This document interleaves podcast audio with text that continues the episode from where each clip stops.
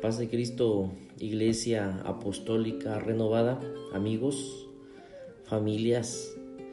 Hoy quiero hablar de el Espíritu Santo, de aquellos momentos cuando Jesús eh, dijo que ciertamente Juan bautizó con agua mas vosotros seréis bautizados con el Espíritu Santo dentro de no muchos días. Eso lo dijo en Hechos capítulo 1, verso 5, de acuerdo a la narración en el libro de los Hechos por Lucas.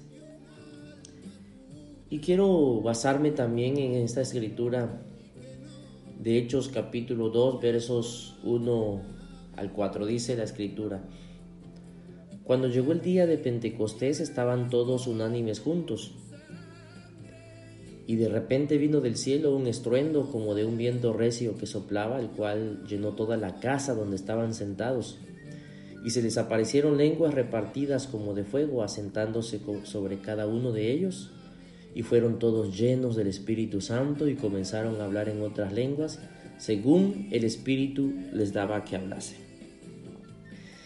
En Pentecostés, de acuerdo a este versículo o a esta escritura, el Espíritu Santo estuvo a la disposición de todos los que creyeran en Jesús. De hecho, el día de hoy, amada iglesia, el Espíritu Santo está a disposición de todos los que crean en Él. Amigo, si usted cree en Jesús, el Espíritu Santo está a disposición de los que creen en Jesús. Nosotros recibimos el Espíritu Santo cuando recibimos a Jesucristo. El bautismo del Espíritu Santo debe entenderse a la luz de su obra total en los cristianos. Es decir, el Espíritu Santo nos es entregado para que realice una obra completa. La Escritura dice que el que inicia la buena obra en nosotros la perfeccionará hasta el día de su venida. Y la intervención del Espíritu Santo en la vida de cada creyente es precisamente para que sea una obra total en nosotros. Debemos ir creciendo cada día. ¿Y cómo vamos a entender esto? Bueno, quiero tratar algunos elementos importantes de esta obra, esta luz en nosotros que es el Espíritu Santo. Número uno, el Espíritu Santo marca el comienzo de la experiencia cristiana. Aleluya. El inicio, el comienzo de una vida de crecimiento, de una vida de experiencia en Cristo Jesús. No podemos pertenecer a Cristo sin su Espíritu. Es inconcebible que nosotros digamos que somos cristianos sin el Espíritu Santo. Necesitamos al Espíritu Santo para ser cristianos para vivir como Cristo. Romanos 8:9 dice, mas vosotros no vivís según la carne, sino según el Espíritu. Si es que el Espíritu de Dios mora en vosotros. Y si alguno no tiene el Espíritu de Cristo, no es de él. Debemos entender que el Espíritu Santo debe estar en nosotros, porque no podemos pertenecer a Cristo sin su Espíritu. No podemos estar unidos a Cristo sin su Espíritu. No se puede pertenecer a Cristo sin el Espíritu y no podemos estar unidos a Cristo sin su Espíritu. La primera carta de los Corintios capítulo 6 verso 17 nos comenta, pero el que se une al Señor, un espíritu es con Él. Ahí está el Espíritu de Dios, obrando en nuestras vidas. Así que no podemos pertenecer a Cristo sin su Espíritu, no podemos estar unidos a Cristo sin su Espíritu y no podemos ser adoptados como sus hijos sin su espíritu. Anote al margen Romanos capítulo 8 versos 14 al 17 y Gálatas capítulo 4 versos 6 al 7. Son escrituras maravillosas acerca de la unidad y acerca de que el Espíritu Santo hace que nos unamos que seamos adoptados como hijos de Dios sin el Espíritu Santo, esto no es posible. Y no podemos estar en el cuerpo de Cristo excepto por el Espíritu. Primera de Corintios capítulo 12, verso 13 dice, porque por un solo espíritu fuimos todos bautizados en un cuerpo, sean judíos o griegos, sean esclavos o libres, y a todos se nos dio a beber de un mismo espíritu. Así que entendamos, el Espíritu Santo marca el comienzo de la experiencia cristiana. Y aquí es donde Dios quiere intervenir en nuestra vida. Que entendamos que sin el Espíritu Santo no podemos pertenecer a Cristo. Que sin el Espíritu de Dios no podemos estar unidos a Cristo. Que sin el Espíritu de Dios no podemos ser adoptados como hijos de Dios. Y que no podemos estar en el cuerpo de Cristo excepto por el Espíritu.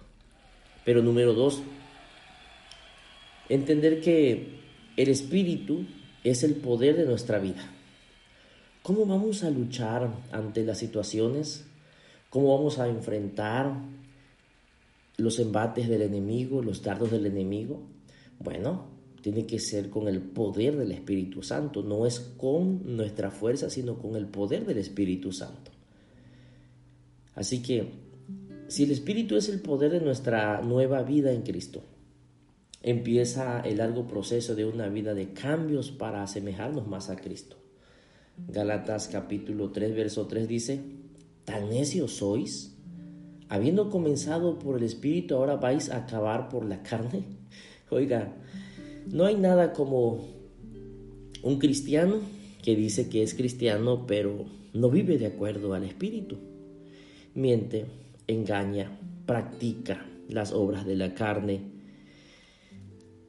es decir, vive como un impío, como si no hubiera estado Cristo, como si Cristo no estuviera en él, como si no estuviera el Espíritu Santo en él. Por eso es importante comprender lo que dice Gálatas, que el Espíritu de Dios empieza un proceso largo en nuestra vida de cambios para asemejarnos más a Cristo, es decir, tenemos que permitirle al Espíritu Santo intervenir en nuestra vida. Por eso Gálatas hace la pregunta, habiendo comenzado por el Espíritu, ahora vais a acabar por la carne. De ninguna manera, porque eso sería una contradicción en términos. Filipenses también en el verso 1, capítulo 1, perdón, verso 6 dice, estando persuadido de esto, es decir, seguros por convicción, que el que comenzó en vosotros la buena obra la perfeccionará hasta el día de Jesucristo. Hasta el día de Jesucristo. Cuando recibimos a Cristo por la fe, empezamos una relación personal e inmediata con Dios. Una relación de crecimiento, una relación de amistad. Dios quiere que seamos amigos, que le conozcamos, que le amemos. El Espíritu Santo obra en cada cristiano para ayudarnos a ser como Cristo. Y esa debe ser nuestra meta, querida iglesia. Permitir que el Espíritu Santo obre en nuestras vidas, en nuestra mente, en nuestro corazón, para que seamos más como Cristo. Que no seamos más como nosotros mismos, que seamos más como Cristo. Cada día yo te invito a crecer para ser más como Cristo, porque el Espíritu Santo es el poder de nuestra nueva vida el poder para testificar, el poder para vivir de acuerdo a la voluntad de Dios, el poder para estar dispuestos a caminar en Cristo, porque a Él lo recibimos por fe. Y por esta fe iniciamos una relación inmediata con Jesús.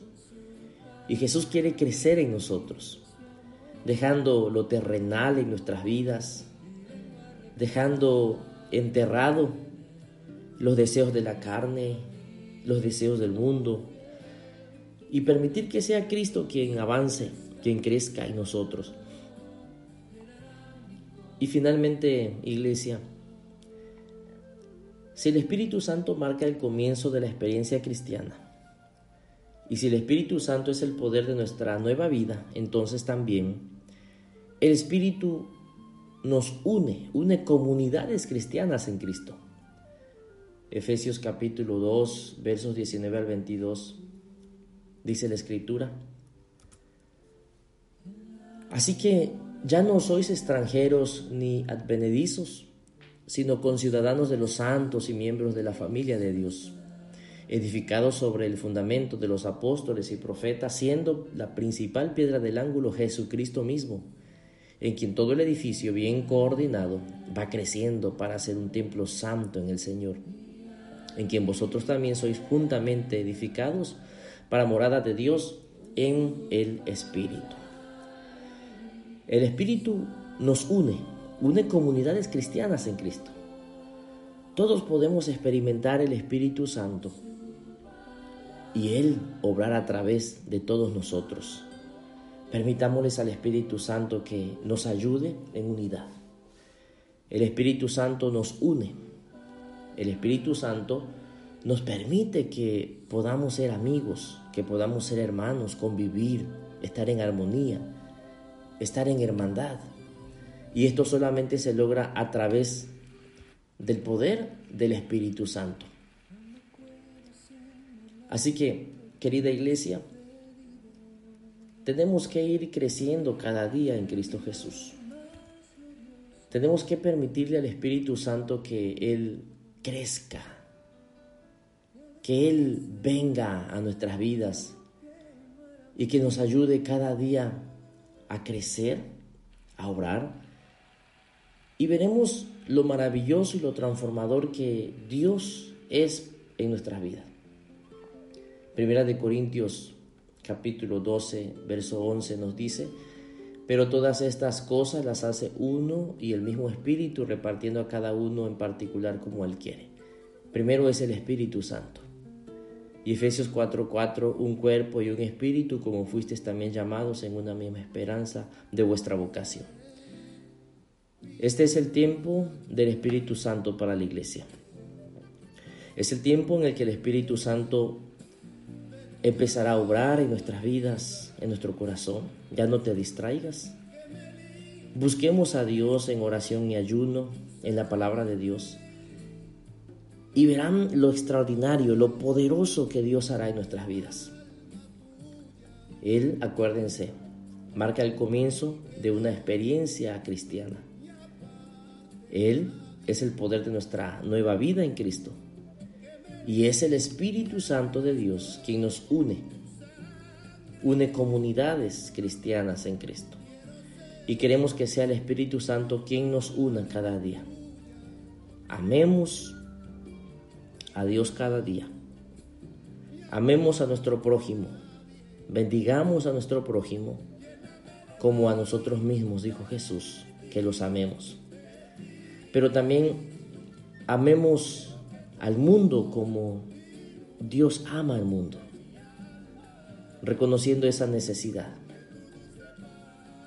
Y verán ustedes lo que Dios hará en la vida de cada uno de nosotros y será extraordinario lo que viene para nuestras vidas. Quiero orar por ti, quiero orar por tu familia. Y amigos, si tú me estás escuchando y quieres recibir a Jesucristo en tu corazón, solamente dile, aquí estoy Señor, soy todo tuyo.